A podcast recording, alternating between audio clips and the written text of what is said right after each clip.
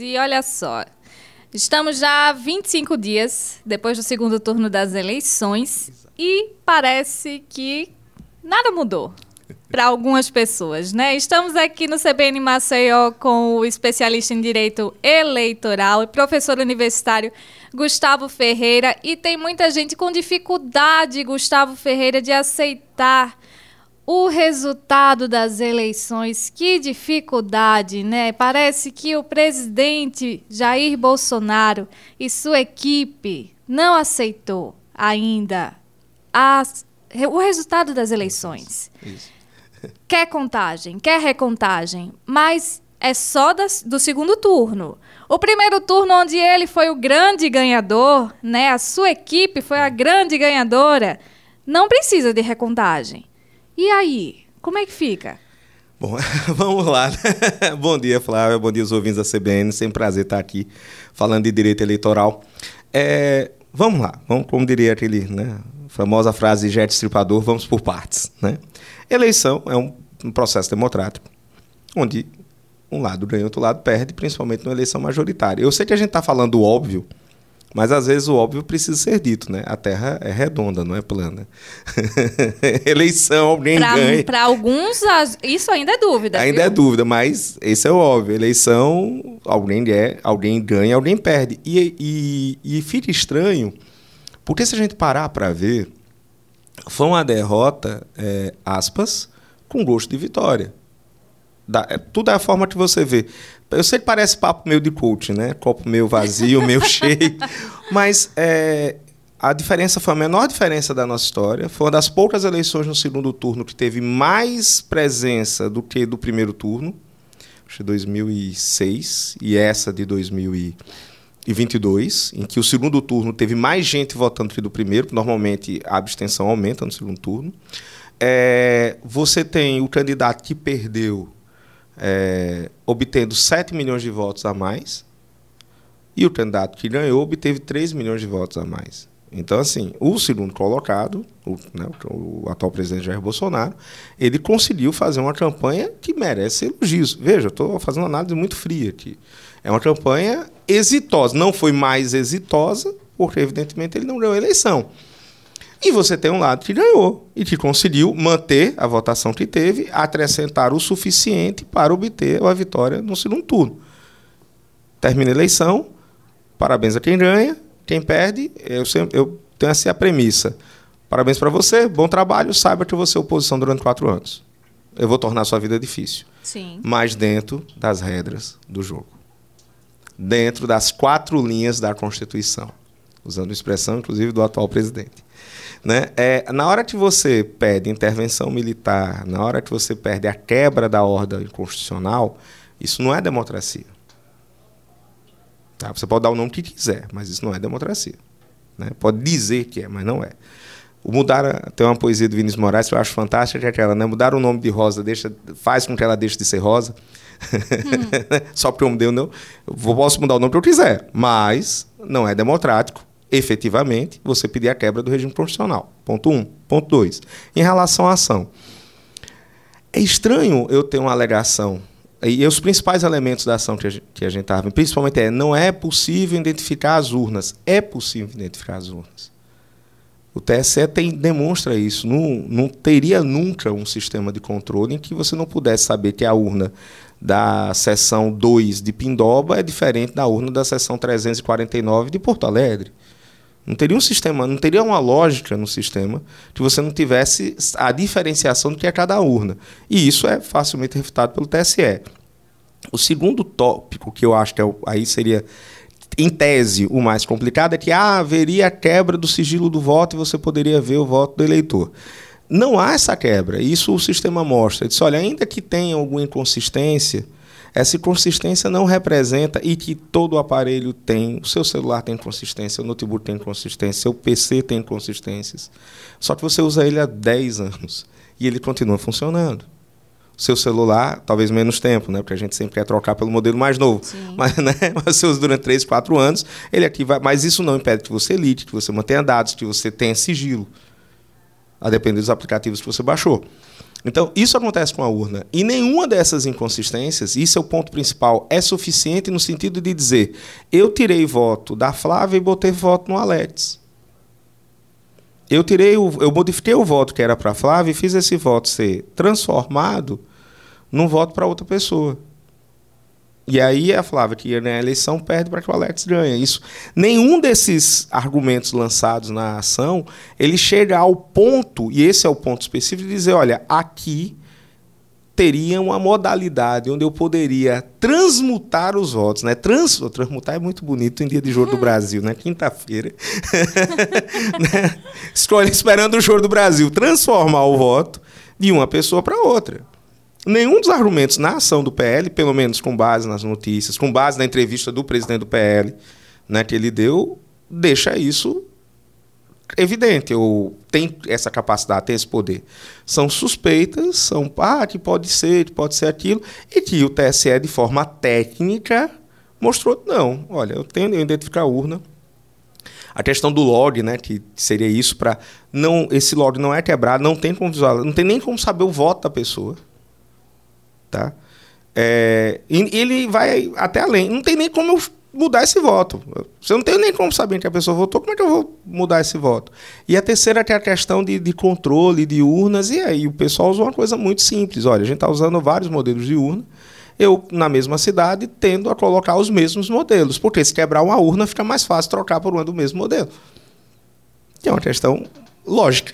Exato. A gente sabe, né, Gustavo, assim, em nenhuma outra eleição a gente nunca teve uma, na verdade, sequer um, um, uma dúvida sobre o sistema eleitoral. Sim. Nunca se colocou em dúvida a questão do sistema eleitoral, se, se ele era fraudoso, se não era. Essa dúvida começou a vir surgir a partir de, de Jair Messias Bolsonaro, que começou a levantar essa questão. Ah, eu acho que, que não é correto, eu acho que é fraudoso, eu acho que, que tem alguma coisa errada por ali. Então, a partir do momento que a gente começa a levantar certas dúvidas, então aí começam a vir esse questionamento. Você levantando esses tipos de questionamento, você vai ter que sim que alimentar e continuar alimentando para alimentar o seu público. Sim. Não, você vai ter que dar uma resposta para ele. E o seu público não poderia ficar sem resposta depois de uma certa eleição, mesmo com as Forças Armadas mostrando sim, ali um relatório sim. onde dizendo que está tudo ok. Então, a sanção apresentada por Alexandre de Moraes, ela corresponde? Ela é correta ou não? É, vamos lá, vamos para e assim, usando de uma franqueza extrema. É, a entrada da ação, e aí, e, Flávio, você foi muito feliz na sua análise, é normal né, dentro desse processo. Primeiro, deixa eu só fazer uma, uma pequena adaptaçãozinha. É, o questionamento da eleição não começou com o atual presidente, na verdade, começou com o Donald Trump nos Estados Unidos. A gente Sim, só importou. a gente importou. É, ainda tem e isso, são né? dois sistemas completamente diferentes, ainda tem essa, mas a gente importou, mesmo sendo um sistema inteiramente diferente do estadunidense, a gente importa a mesma dúvida. Lá, voto de cédula, majoritariamente. Lá, cada estado organiza sua votação do jeito que quer. Inclusive, tem urna eletrônica. Inclusive, tem urna eletrônica do Brasil, em algumas regiões. Né? Então, lá é bem diferente da nossa realidade. É, a ação em si, aí eu vou até fazer um, um comentário curioso. A ação em si, ela entra numa estratégia muito mais política do que jurídica. E você foi feliz na sua análise. É manter a tropa unida. Eu estou questionando. Eu estou é, eu tô indo, né, levantando a dúvida. Eu tô, eu vou questionar, eu vou brigar, eu vou bater. É o resultado. E aí eu vou fazer uma, uma ponderação é, muito tranquila aqui, muita cavaleira.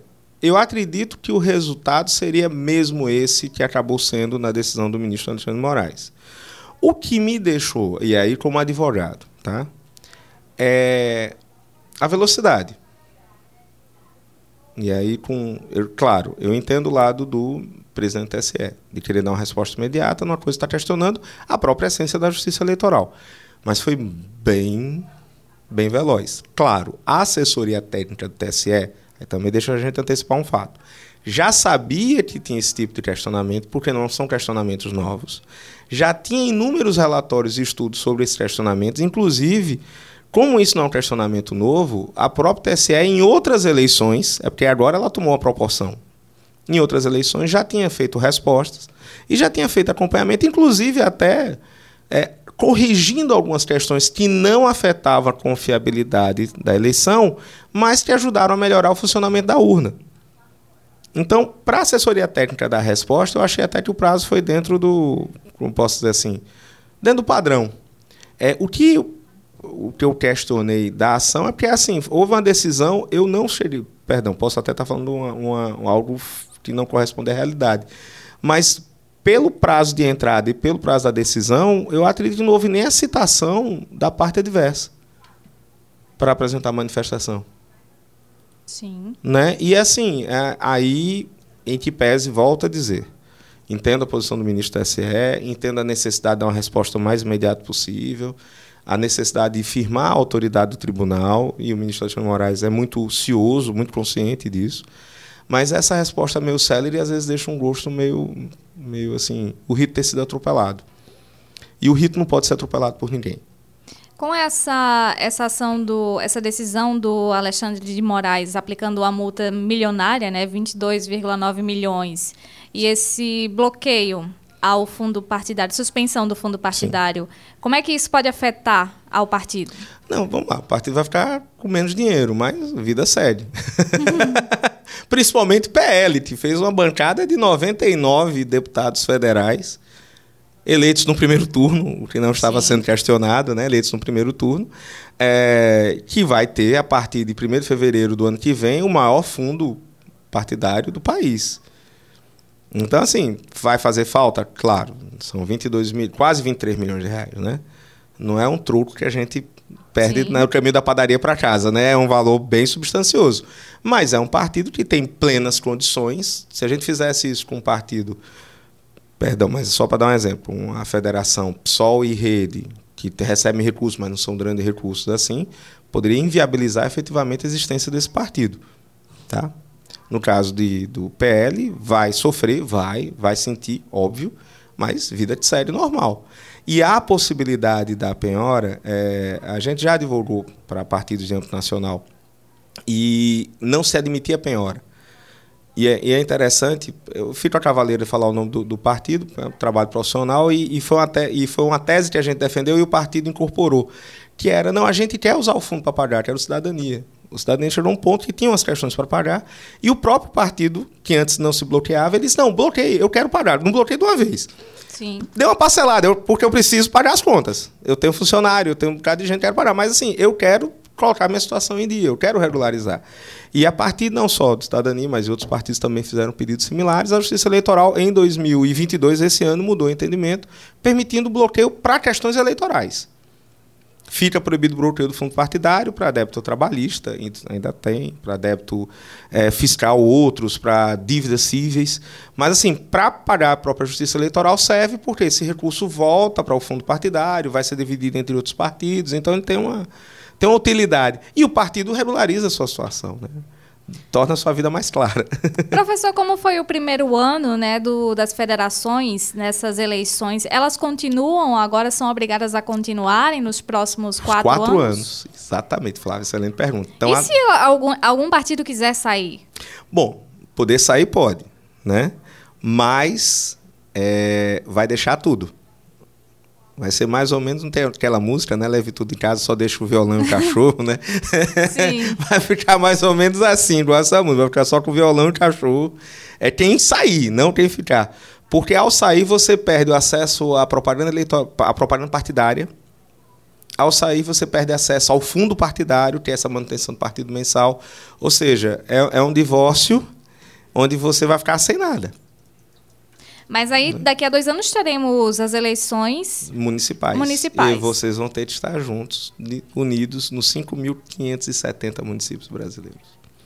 É uma decisão, foi uma decisão importante, né? Importantíssima. E aí os partidos estão analisando. Mas, assim, eu acho a experiência da federação, entre pés muita gente achar que ela não ia dar certo, o pós-eleição está sinalizando que a federação, ela, a classe política absorveu bem, apesar da dor né? Que eu digo, teve muita briga, teve gente que saiu de partido, teve confusão, teve partido que ficou insatisfeito, é óbvio, isso acontece. Mas assim, a, o que hoje a gente está vendo a discussão, por exemplo, em Brasília, é até de ampliar algumas federações já existentes. Né? A do PSDB Cidadania, do PSOL e Rede, já começam a discutir para incorporar outros partidos, partidos que não alcançaram a cláusula de desempenho. Ou seja, você criar frentes maiores, né? mais amplas, lançar para ter mais nomes, ter uma capilaridade maior para atingir vários municípios. Então, assim, foi uma, é, uma mudança positiva. Pois bem, então, Gustavo, foi um prazer ter você aqui no CBN Maceió. Muito obrigada. Eu que agradeço você, Flávia, agradeço o CBN estar aqui num dia de Jogo do Brasil falando um pouquinho de direito eleitoral. Muito obrigado. Exatamente. A gente conversou com o advogado especialista em direito eleitoral e professor universitário, Gustavo Ferreira.